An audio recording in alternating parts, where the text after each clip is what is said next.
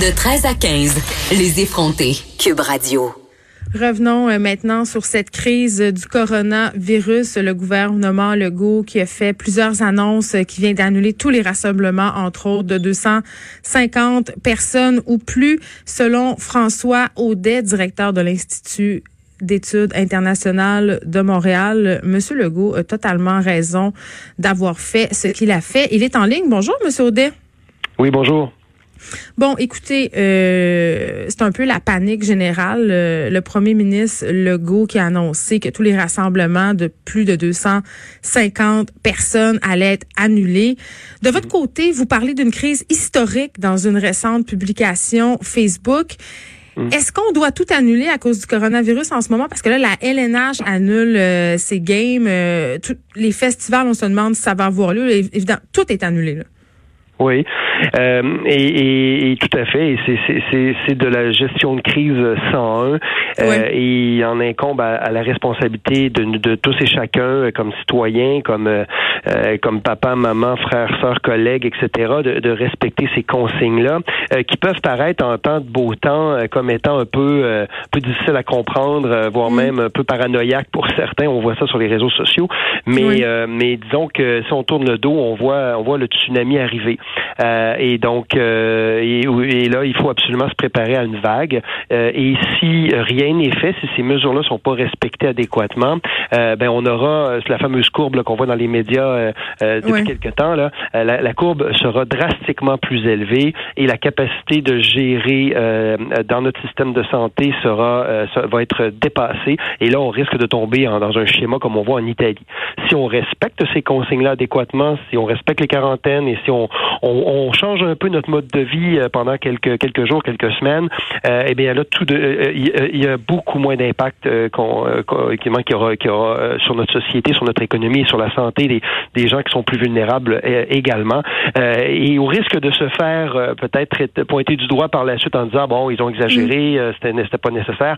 Ben, dans un contexte comme celui-là, où la santé euh, de la population mondiale est en jeu, euh, je vous dirais que la prévention euh, est, fondamentale. je sais que c'est très, je, je m'excuse, je parler un petit peu, là, c'est historique dans, parce que ici au Québec, au Canada, en Amérique du Nord, on n'a pas vécu ça de notre histoire. on a, on a, on a parlé de quelquefois peut-être d'Ebola, de, de H1N1, etc. Mais là, ça arrive pour de vrai chez nous.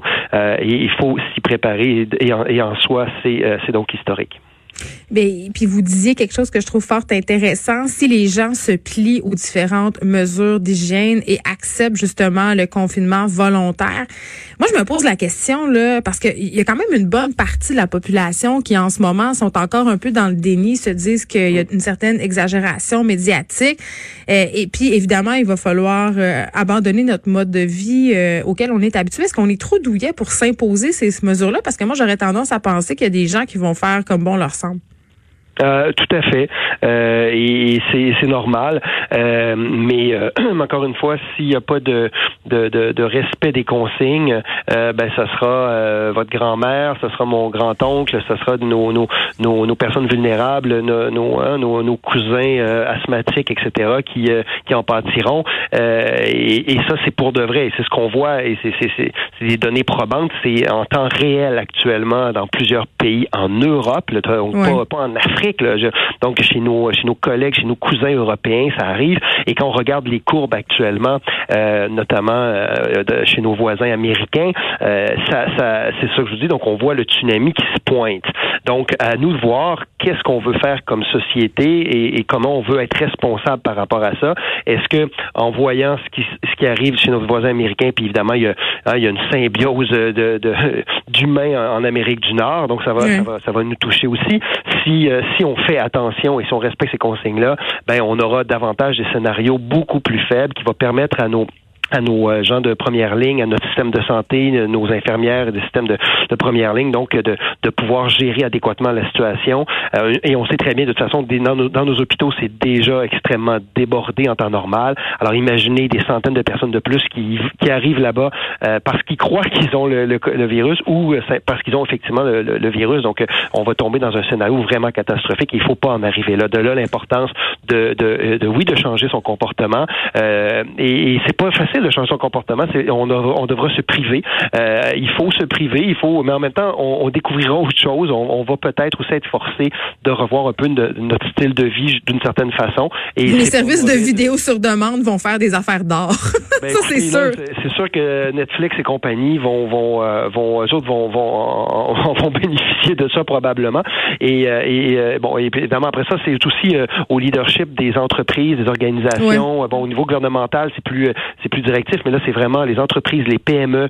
c'est sûr que c'est pas facile. Il y a, il y a un coût financier à, ça maintenant, mais le coût financier maintenant est, est rien par rapport à l'impact que ça pourrait avoir si on ne le fait pas sur l'ensemble de la société, sur toute l'économie nord-américaine. Et on le voit déjà d'ailleurs dans les dans la bourse qui est en train aujourd'hui, depuis quelques jours, d'anticiper ça. Et donc, euh, la bourse, on a perdu 20 là, c'est quand même quelque chose. Eh, parlons, parce que là, ça fait une coupe quand même de jours qu'on voit ça aller en Europe. Et moi, je me disais, coudon, eh, qu'est-ce qu'on attend avant d'agir? Les États-Unis ont pris des mesures quand même assez drastiques. Ils ont fermé leurs frontières aux ressortissants européens. Là, en ce moment, est-ce que vous avez l'impression qu'on a attendu trop tard du côté du gouvernement Legault avant d'agir? Est-ce que vous trouvez que les mesures à ce jour qui ont été mises en place par notre gouvernement sont suffisantes? Euh, ben, je vous dirais que c'est bon mieux, vaut tard que jamais. Euh, le temps le dira hein, si euh, si on n'aurait pas pu être plus euh, plus prévoyant. Oui, il y aura beaucoup de gérants d'estrade là, c'est sûr. effectivement, puis là, disons qu'on va essayer de se baser sur la science que, que sur les gérants d'estrade, mais mais, mais mais par contre, ce que je constate, c'est qu'au niveau provincial, le Québec est assez est assez si on regarde ce que font les restes des, autres provinces et même le fédéral, je pense qu'on on, on fait on fait les choses de manière préventive. On, est beaucoup plus rigoureux. Je, constate qu'on est plus rigoureux. Euh, tous les aéroports euh, du Canada euh, qui ont des voyages internationaux devraient être beaucoup plus contrôlés qu'ils ne le sont actuellement. Oui, on voyait des, des, personnes témoigner par ailleurs qui arrivaient au pays puis qui disaient, écoutez, on se fait pas questionner tant que ça. À notre sens, ça devrait être beaucoup plus sévère. Tout à fait. Euh, et euh, comme, comme les Américains ont commencé à l'être maintenant, et on dev, et, et là, c'est là où ça peut jouer. Alors, et c'est là où l'importance aussi qu'il y a une cohésion dans l'ensemble du pays, parce que euh, nous, on peut bien faire tout ce qu'on voudra pour essayer de d'éviter la vague si nos voisins ontariens ou d'autres provinces ne, ne sont pas aussi rigoureux. Eh bien, c'est sûr que ça, ça, on peut payer le prix ici aussi. Évidemment, le fait d'être en quarantaine préventive, le fait de faire attention et de suivre les directives de, de la santé publique du Québec vont nous, nous permettrait évidemment de d'atténuer tout ça de toute façon, même si les voisins sont, sont, sont pas sont pas fiables. Mais mais euh, mais c'est sûr que le gouvernement fédéral euh, doit avoir une posture également de cette nature-là. Et, j'attends encore de notre premier ministre à Ottawa qu'il ait le qu'il ait ce, cette attitude-là euh, plus solennelle qu'il a été jusqu'à maintenant. je sais que mais là, en même temps, oui, il est en confinement parce que sa femme présente des symptômes du Covid-19. Donc, j'imagine qu'il est en ce moment assez centré là-dessus. On a parlé en début d'émission euh, de la situation en Europe, des complications causées par toutes les mesures différentes des pays de l'Union européenne. Comment vous la trouvez, la gestion de crise à l'international en ce moment? Euh, ben écoutez, je pense que ça, ça, ça nous met, euh, ça nous met sous pression et ça, ça, ça, je crois que ça démontre que on n'était pas prêt, euh, pour être très honnête, euh, que malheureusement, mm. malgré le SARS et le H1N1 et les euh, bon l'Ebola notamment, les différentes crises d'Ebola, je crois que on, on, on, on, pensait toujours être en mesure de pouvoir le confiner au niveau régional. Hein. C'est ce qu'on d'ailleurs on espérait au début. On parlait d'ailleurs du Covid ou du virus chinois. donc, mais là c'est plus le virus chinois. Là, c'est, c'est, dans 122 pays. Là maintenant, c'est, c'est une pandémie et, et toutes les il y, a peu de pays qui sont pas actuellement.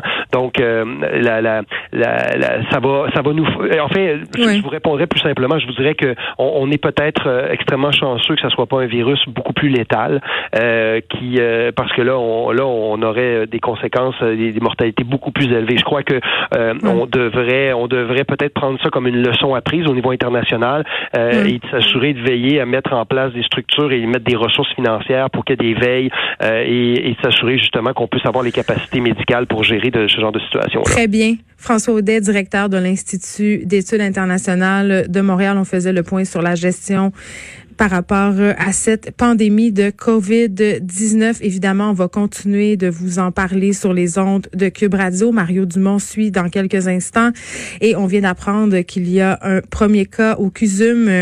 ça a été confirmé. Un jeune adulte est actuellement en isolement. Ça a été annoncé il y a deux heures. C'est déjà tout pour nous. On se retrouve demain. Merci d'avoir été là.